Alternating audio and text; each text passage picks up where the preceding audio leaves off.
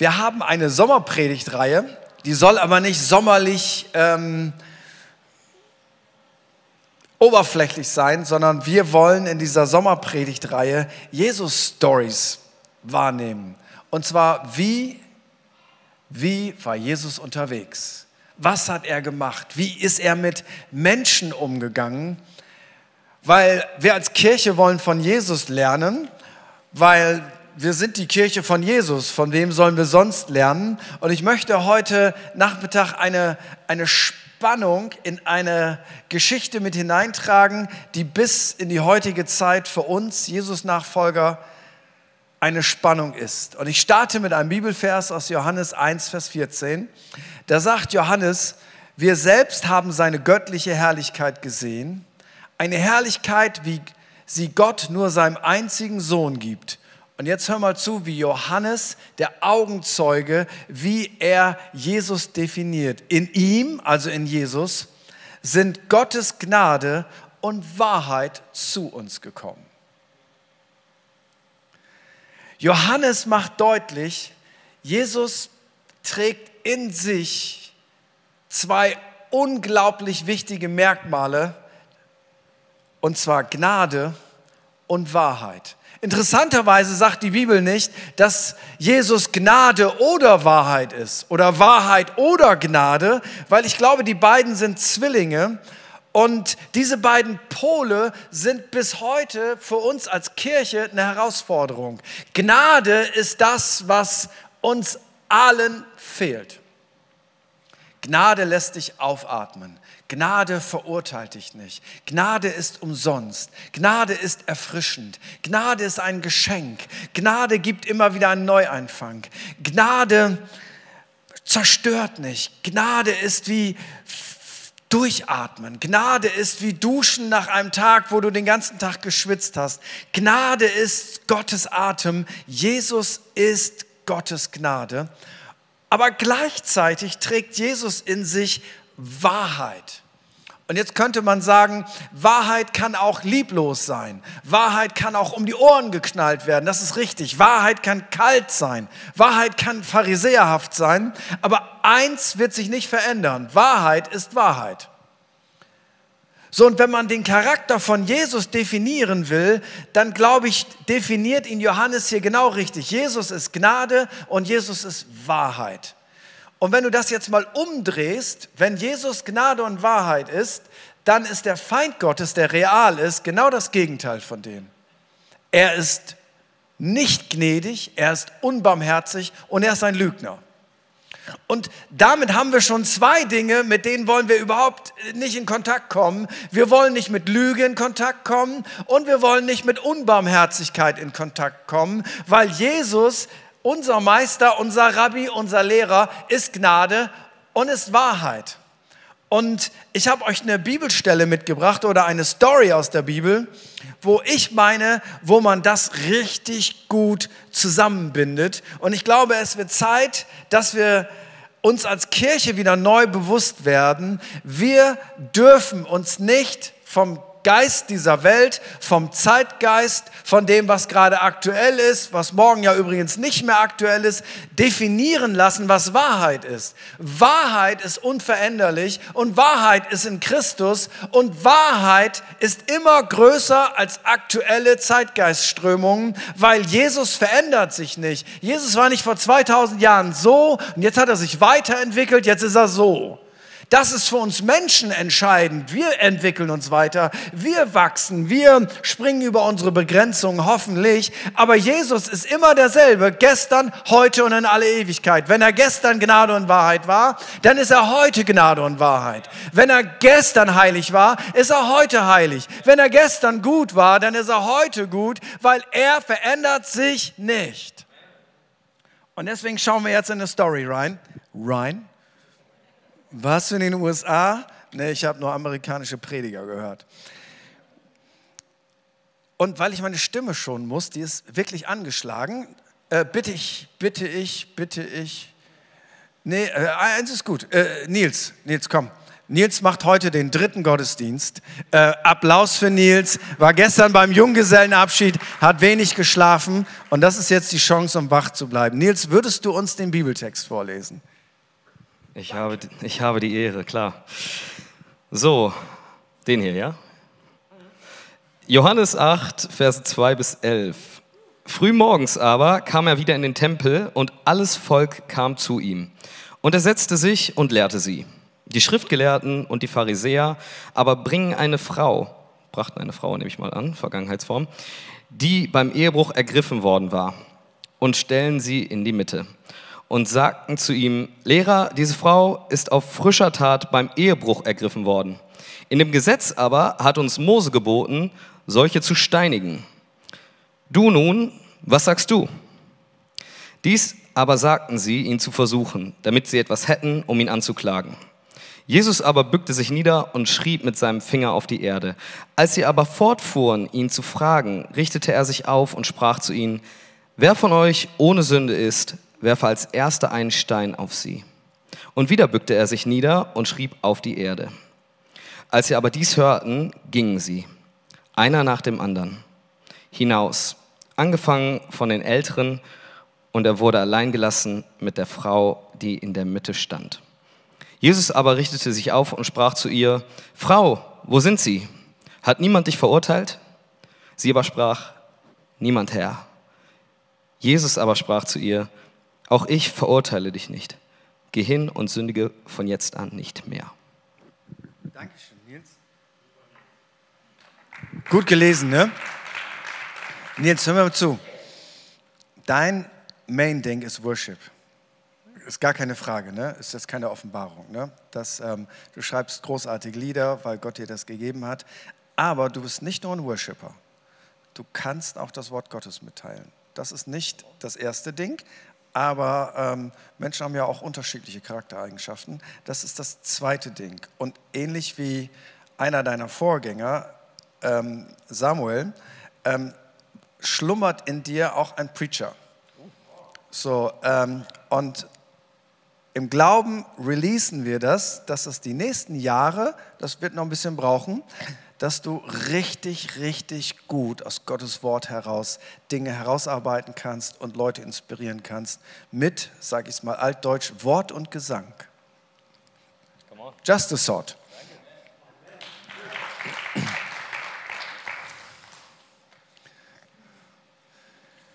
Gehen wir in diese Geschichte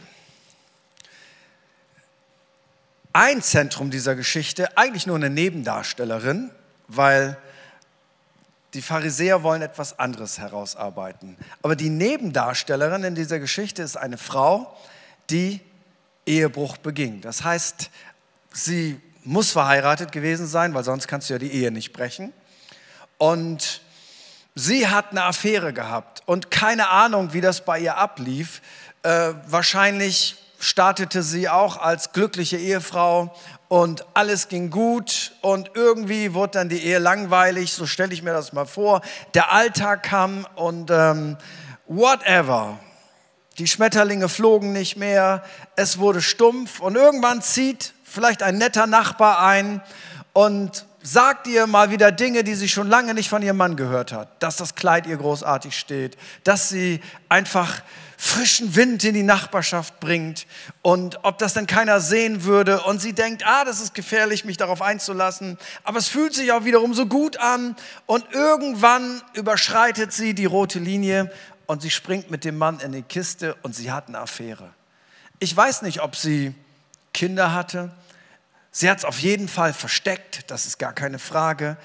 Sie war Jüdin, das heißt, sie ging wahrscheinlich regelmäßig in die Synagoge, ähm, stumpfte aber ab, wird zur Heuchlerin, aber irgendwie beendet sie die Affäre nicht. Und wie auch immer, Pharisäer erwischen sie dabei. Frag mich nicht, wie das geht. Wie man das rausfindet, dass jemand eine Ehe gebrochen hat.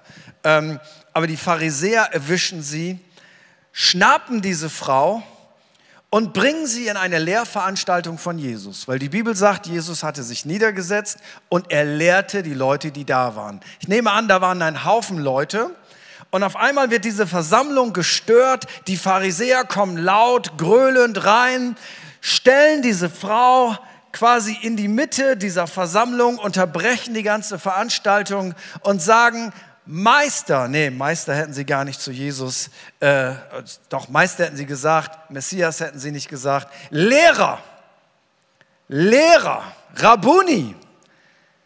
Diese Frau, und kannst du dir vorstellen, wie sich diese Frau gefühlt hat? Alle glotzen sie an. Und sie wird als das Negativbeispiel dargestellt. Diese Frau, die da, es ist gar kein Mensch mehr, sie hat gar keinen Namen, es ist die da. Diese Frau wurde beim Ehebruch erwischt. Und jetzt hat Mose im Wort Gottes das ganz klar definiert, was zu tun ist. Diese Frau muss gesteinigt werden. Und was sagst du dazu, Jesus? Und jetzt war es total still. Wir drücken einmal kurz auf Pause in dieser Story und ich nehme euch mit in einen kleinen Exkurs in die frühe Kirche. Nicht während der Apostelgeschichte, nicht kurz danach, ein ganz bisschen später. Da hatte die frühe Kirche zwei Kategorien von Sünde.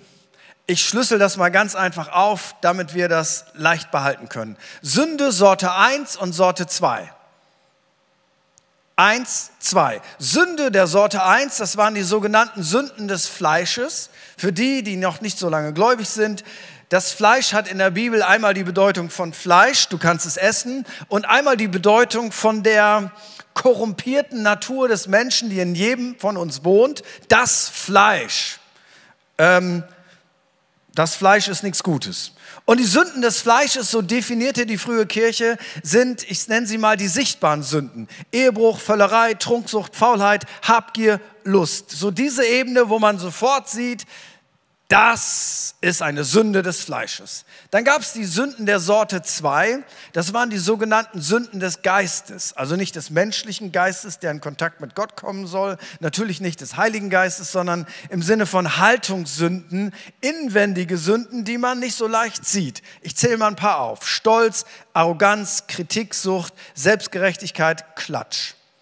Klatsch ist für die Jüngeren unter uns hinterm Rücken von Menschen reden, wenn sie nicht dabei sind.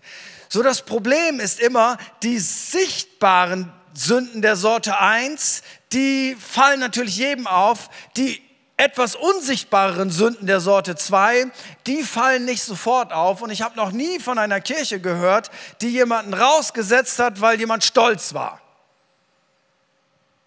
Aber von anderen habe ich schon gehört, dass man da eingegriffen hat, vielleicht auch zu Recht. Oder Kritiksucht, das ist eine weit verbreitete Krankheit unter Christen. Ähm, das heißt, Kritiksucht ist nicht, ich übe eine konstruktive Kritik weil das ist was Positives. Wir sollen einander ermutigen und manchmal sollen wir einander auch ermahnen. Und ein gutes Feedback ist gar keine böse Kritik, das ist etwas, was mir weiterhilft.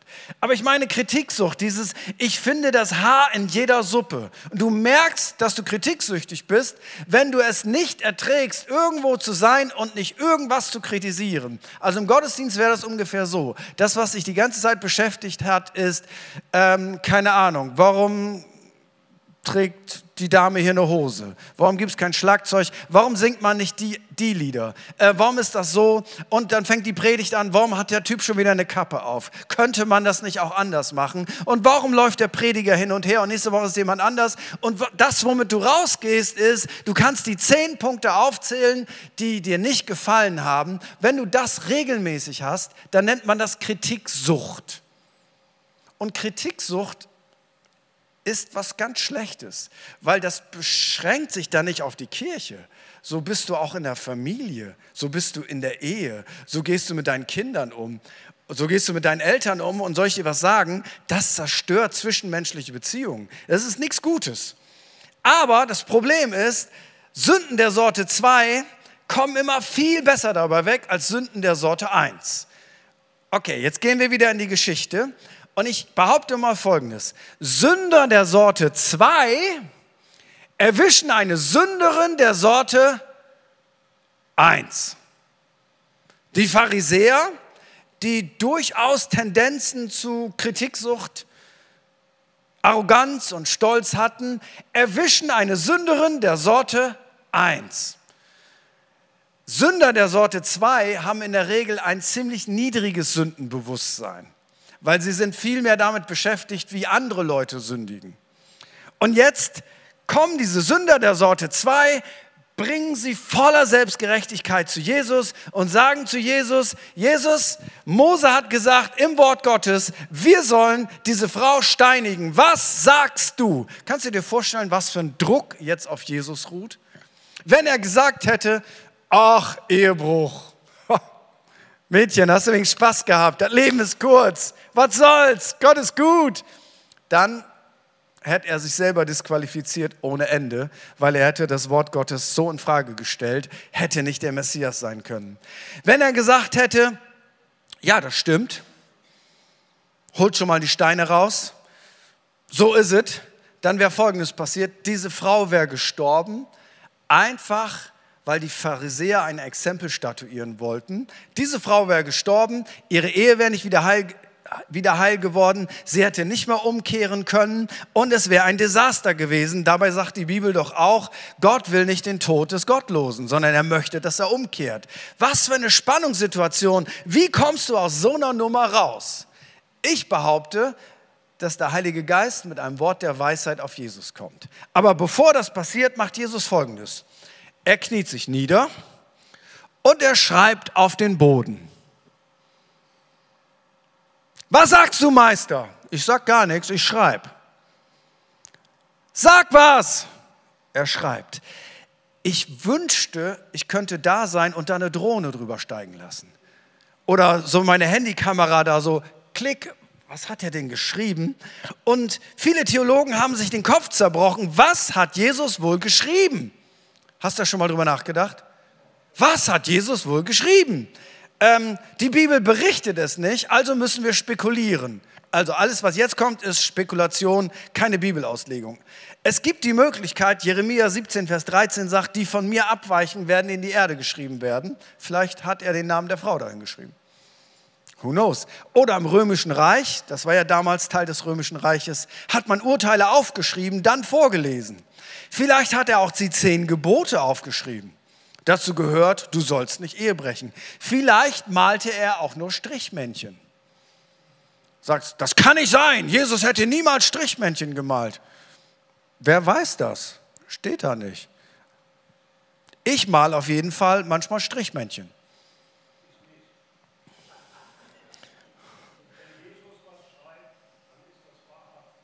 Ja, aber wir wissen nicht, was er geschrieben hat. Äh, Rudi, predige ich oder du? Haben wir einen Jobwechsel gerade?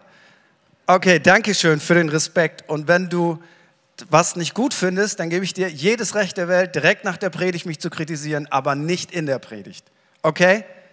Dankeschön. Weil sonst, es gibt noch viele andere, die Dinge nicht gut finden, sonst kriegen wir den Gottesdienst nicht zu Ende. Okay, also, was hat Jesus geschrieben? Wir wissen nicht, was er geschrieben hat. Es gibt eine interessante Alternative aus dem fünften Jahrhundert. Die sagt folgendes. Jesus schrieb die Sünden der Pharisäer nieder.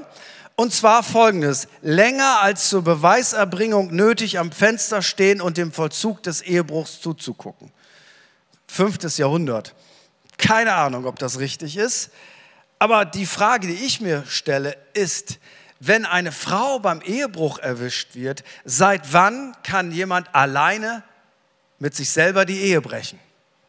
Zum Ehebruch gehören doch zwei, oder? Wo war eigentlich der Mann? Ich meine, wenn man sie erwischt hat beim Ehebruch, das kann ja gar nicht sein, dass man nur sie erwischt hat. Man muss ja sie erwischt haben mit ihrem Lover. Und wie seltsam ist das? Die Frau hält man fest und der Mann darf gehen, vielleicht zu seiner Frau. Oder darf der einfach nur gehen, weil er ein Mann ist? Oder, oder brauchten die Pharisäer einfach nur ein Exempel, um ihre Meinung durchzudrücken? Irgendwie ist das seltsam. Der Mann war verschwunden, der gehörte aber doch auch zum Ehebruch dazu. Nun, was sagt Jesus? Er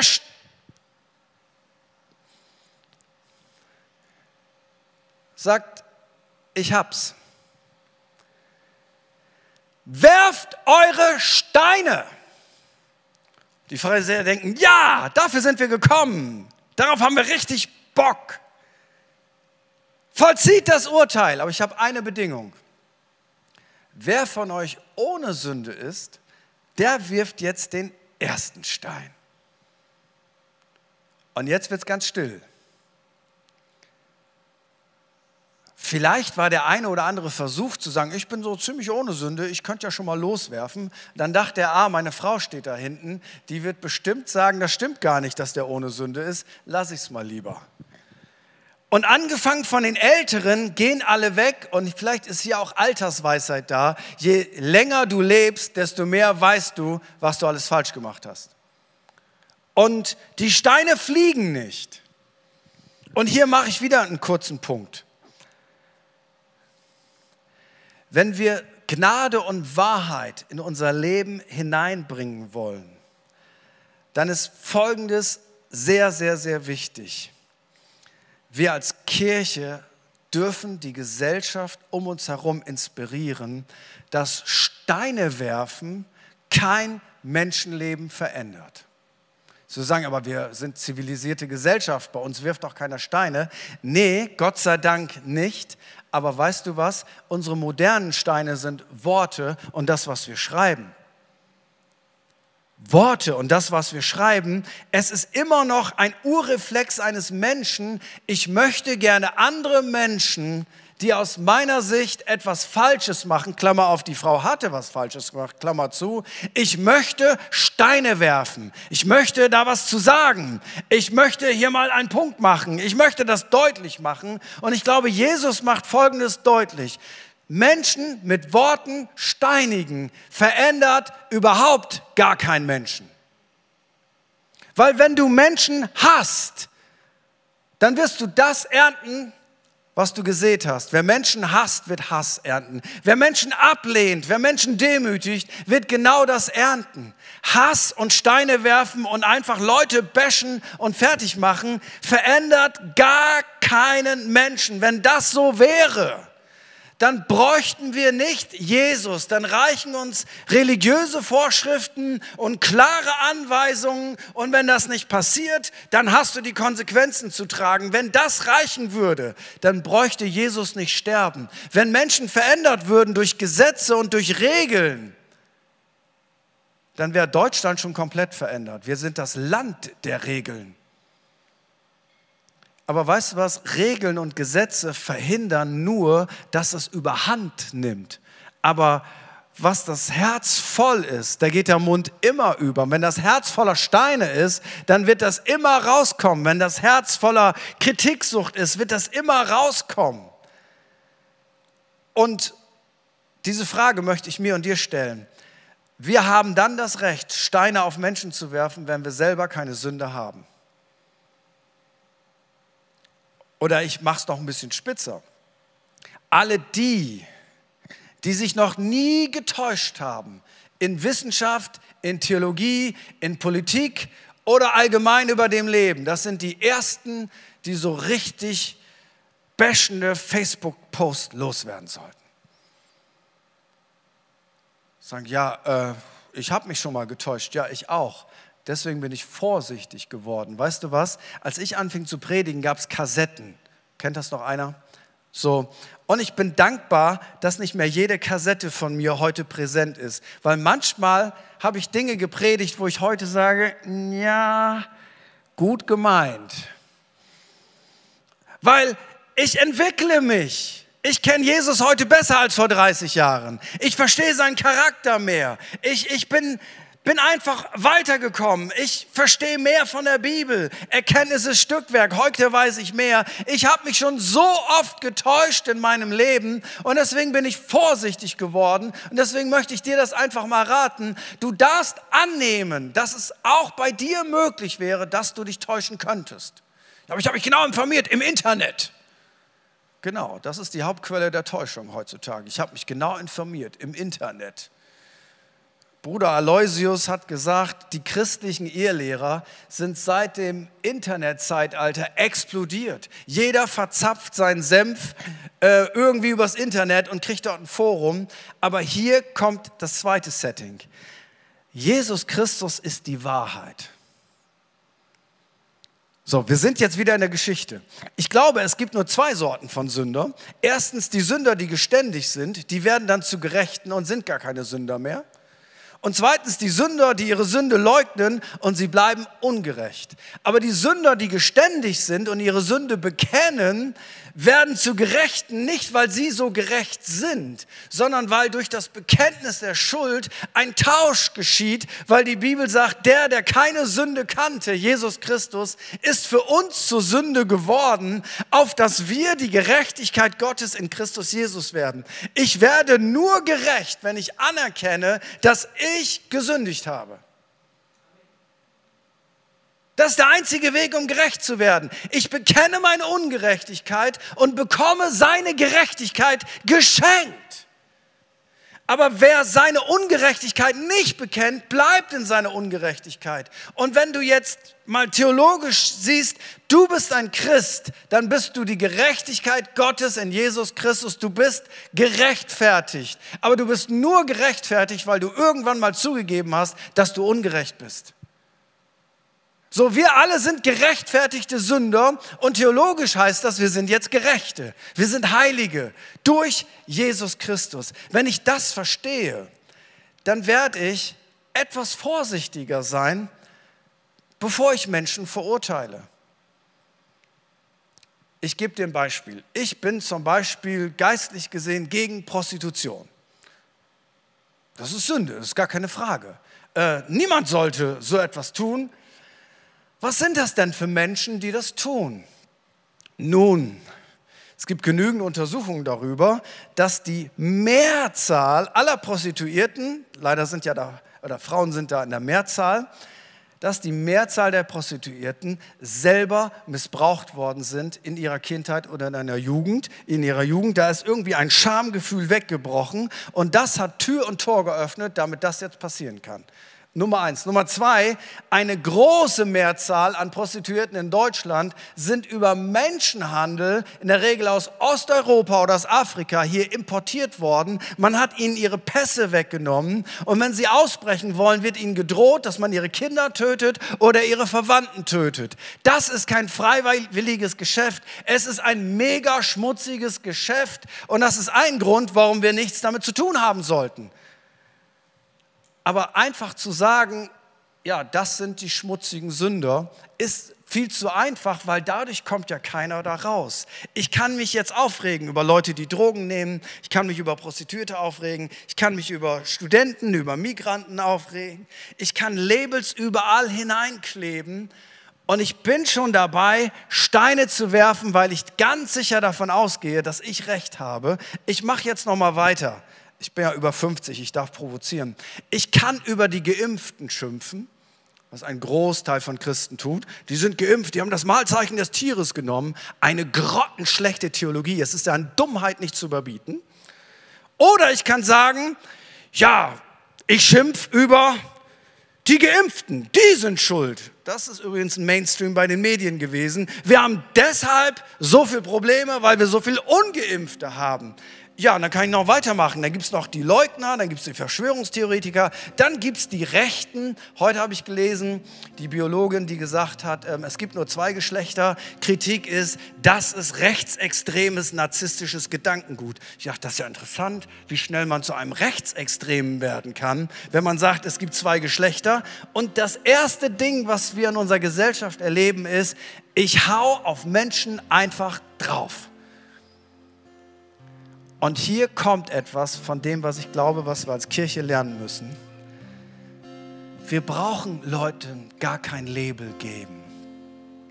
Weil wir wissen doch aus der Bibel, Römer 3, Vers 23, wir sind alle Sünder und mangeln des Ruhmes, den wir bei Gott haben sollten. Es ist ganz egal, ob es ein linker Sünder ist oder ein rechter Sünder. Es ist ganz egal, ob es ein männlicher Sünder ist oder eine weibliche Sünderin. Es ist ganz egal, ob es Sünden der Sorte 1 sind oder Sünden der Sorte 2. Es ist ganz egal, ob es politische Sünden sind oder wissenschaftliche Sünden. Die Bibel macht doch Folgendes klar. Wir alle täuschen uns. Wir alle haben schon Dinge falsch gemacht. Und wir alle brauchen einen Retter. Wir alle brauchen Gnade. Und diese Gnade wird uns durch Jesus Christus geschenkt. Amen. Das heißt, jeder Mensch kann neu anfangen. Jeder Mensch kann bei Null starten durch Gnade. Jedem kann vergeben werden. Für keinen ist die Tür zu. Die Gnade lässt uns wieder atmen. Die Gnade reduziert uns wie bei der Ehebrecherin nicht auf eine schlechte Tat, sondern gib dir die Chance, du darfst neu anfangen. Du darfst einen Neustart haben. Du wirst nicht reduziert auf diese Sünde in deinem Leben, sondern Gnade lässt dich wieder aufatmen. Gnade gibt dir einen Neuanfang und Gnade vergisst sogar, was du falsch gemacht hast. Klingt das nicht gut? Deswegen heißt ja das auch Evangelium, gute Nachricht. Gnade, Gnade, Gnade, Neuanfang, keine Scham, keine Reduzierung auf Fehlverhalten. Und jetzt schließe ich mit folgendem Gedanken, weil die Geschichte ist noch nicht fertig. Alle laufen weg. Jesus ist alleine mit dieser Frau. Was hat die wohl für ein Gefühlschaos in sich gehabt? Und dann sagt Jesus, Mädchen, hat dich keiner verurteilt? Da sagt sie, nein, keiner. Dann sagt Jesus, dann verurteile ich dich auch nicht. Und sie denkt, yay, ich kriege mein Leben zurück. Gnade. Und Jesus finalisiert dann das und sagt, aber geh hin und sündige nicht mehr. Wahrheit. Gnade und Wahrheit. Weil ich möchte dir Folgendes sagen. Dieselbe Gnade, die jede Sünde vergibt durch das Blut Jesu Christi, wenn wir ihn bitten. Dieselbe Gnade ist in der Lage, nicht nur unsere Sünden zu vergeben, sondern uns frei zu machen von den Zwängen und den Fesseln der Sünde. Es ist dieselbe Gnade, es ist derselbe Jesus, es ist dieselbe Kraft, weil die Gnade, die ihn ans Kreuz getrieben hat, dass uns vergeben werden kann, ist dieselbe Gnade, die uns frei macht. Und frei werden wir nicht, weil wir christlich sozialisiert sind, weil wir gut erzogen sind, weil wir ein tolles Elternhaus hatten, weil wir ein Knigge gelesen haben, wie man sich benimmt. Frei werden wir dadurch, dass Jesus Christus uns von innen verändert und frei macht und uns eine Lebensqualität gibt, die ihresgleichen sucht. Und deswegen nennt Jesus das jetzt beim Namen. Und er sagt ja nicht, weißt du was, Mädchen, geh nach Hause, alles ist gut. Und sie schreibt schon eine WhatsApp an ihrem Freund, ich bin gleich wieder da. Sondern Jesus macht ihr deutlich, geh hin und sündige nicht mehr. Es gibt ja Leute, die denken, Jesus Christus würde sich nie zu privaten sexuellen Sünden äußern. Und ich will dir etwas sagen. Was für ein Blödsinn. Natürlich äußert sich Jesus zu sexuellen Sünden. Das geht ihn nichts an. Natürlich geht ihn das was an, weil unser Körper, sagt die Bibel, unser Körper ist ein Tempel des Heiligen Geistes. Also sprich, wir sind sein Tempel. Und wenn wir den Tempel Gottes verderben, natürlich redet er mit uns darüber. Äh, so gar keine Frage. Aber er redet nicht mit uns darüber im Sinne von, dass er Steine wirft, sondern er redet mit uns in Gnade und aus dieser Gnade wird eine Freiheit. Und aus dieser Freiheit heraus können wir die beste Nachricht der Welt verkündigen. Und ich glaube, dass wir das als Kirche insgesamt lernen müssen. Hey, können wir mit Gnade zur Wahrheit stehen?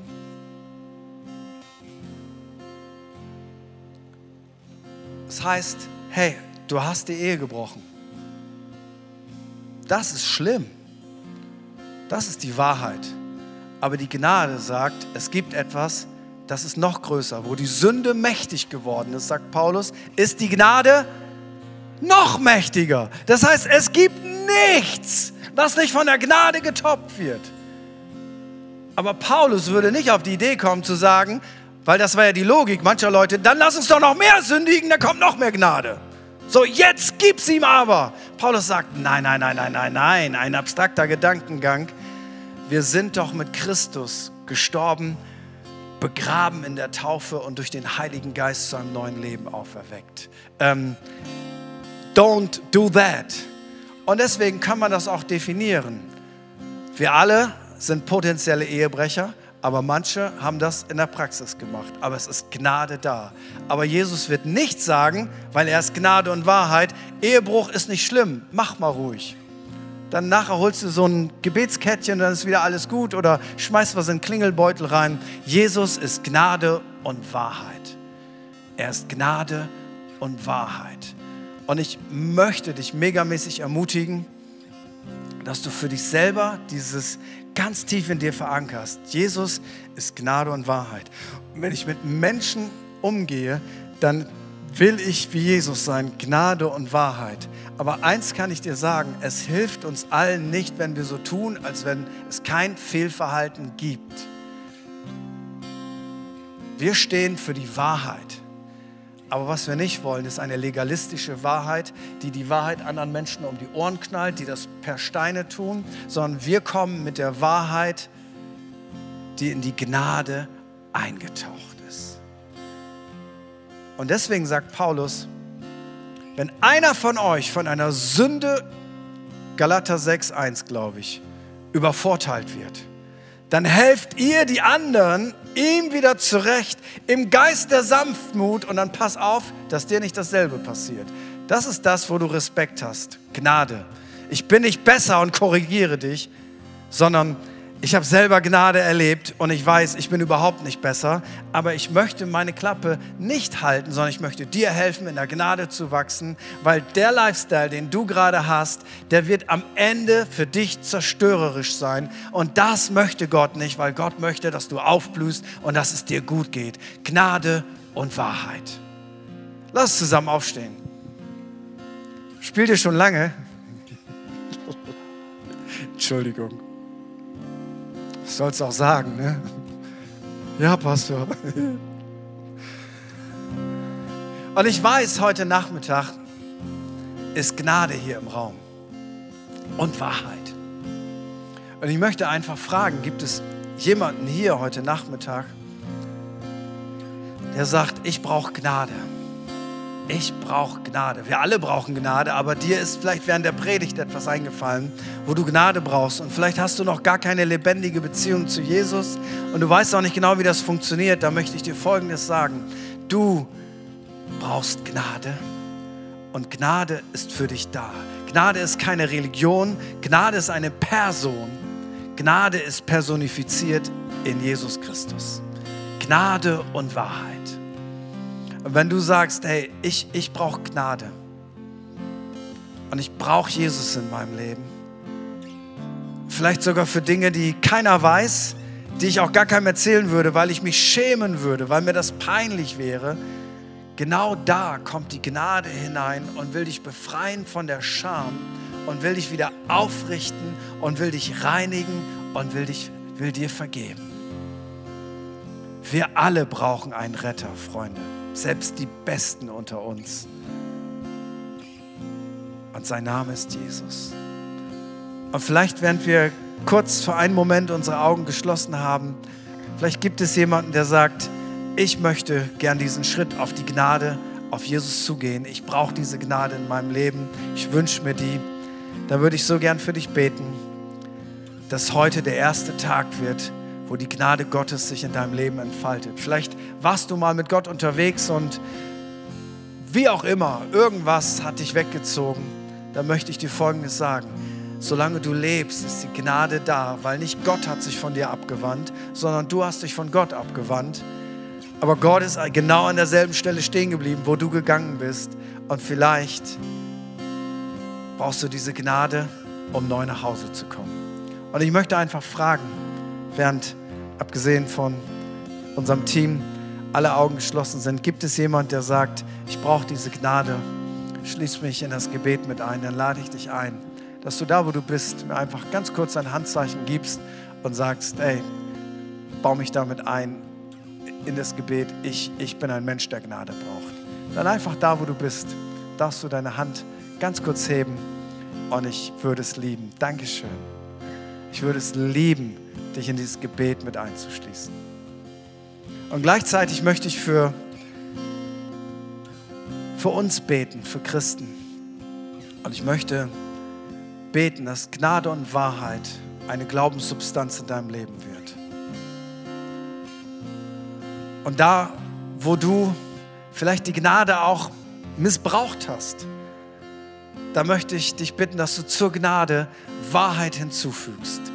Und dass wenn du glaubst, dass Gott dir gnädig ist, dass du auch glaubst, dass Gott dich freisetzen kann, mit ihm in enger Freundschaft zu leben und ein Leben in der Gnade und in der Heiligkeit Gottes zu führen.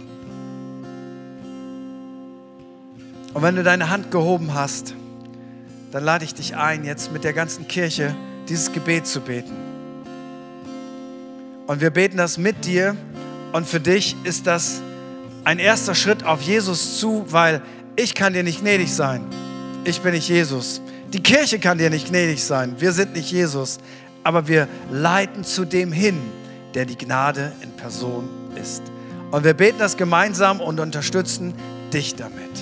Wir beten das laut und deutlich. Jesus, ich weiß, dass du mich liebst. Es gibt nichts, was ich tun könnte, damit du mich mehr liebst. Und durch nichts, was ich tue, würdest du mich weniger lieben. Du bist für mich gestorben und auferstanden. Ich glaube an dich. Du bist mein Gott, mein Retter und mein Herr. Bitte schenke mir die Vergebung meiner Schuld. Ich möchte als dein Kind leben und du sollst mein ganzes Leben bestimmen. Ich danke dir, dass ich durch dich wirklich frei bin und ein Leben in Ewigkeit habe. Amen. Amen. Wenn du das gebetet hast und du hast deine Hand gehoben, dann werden wir dich heute beschenken mit einem Startpaket. Und da ist Neues Testament drin und lauter Tipps, wie aus einem Schritt der Gnade weitere Schritte der Gnade entstehen können. Also hab keine Angst. Wenn wir dich übersehen haben oder du hast das Gebet gebetet, hast deine Hand dich gehoben, hast dich nicht getraut, warum auch immer, dann geh auf jeden Fall nach dem Gottesdienst entweder hier rechts ähm, in unsere Welcome Lounge oder du gehst am Infopunkt, wenn du rausgehst, läufst du am Infopunkt direkt rechts vorbei. Irgendjemand, irgendwo findest du einen Mitarbeiter und sag einfach, hey, ich habe auch dieses Gebet gebetet und wir würden es lieben, weil dafür sind wir da, dir ein Startpaket zu schenken. Und eins solltest du auf jeden Fall tun. Christsein ist ein Mannschaftssport. Man kann nicht alleine Christ sein. Das ist wie, ich will alleine eine Familie haben. Das geht nicht. Christsein ist Familie. Wir brauchen einander und wir wollen einander supporten. Das ist der Grund, warum es Kirche gibt. Und wenn du noch nicht connected bist, wir haben einen Haufen Kleingruppen hier in Solingen, wo sich vier, fünf, sechs Leute treffen, gegenseitig sich zu ermutigen, füreinander zu beten. Wenn du das nicht hast und dir das wünscht, geh auch auf jeden Fall zum Infopunkt. Sag einfach, hey, ich suche eine Kleingruppe und wir geben unser Bestes, dass wir eine richtig gute Kleingruppe für dich finden.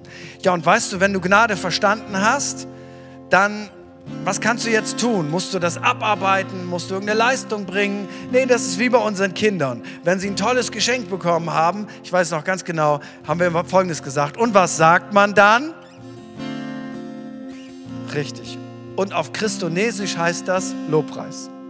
So, was sagt man dann, wenn man das Geschenk der Gnade bekommen hat? Danke. Und die Art und Weise, wie wir Gott Danke sagen, ist, indem wir ihn groß machen, indem wir ihn verherrlichen und damit deutlich machen, wir lieben Jesus. Amen.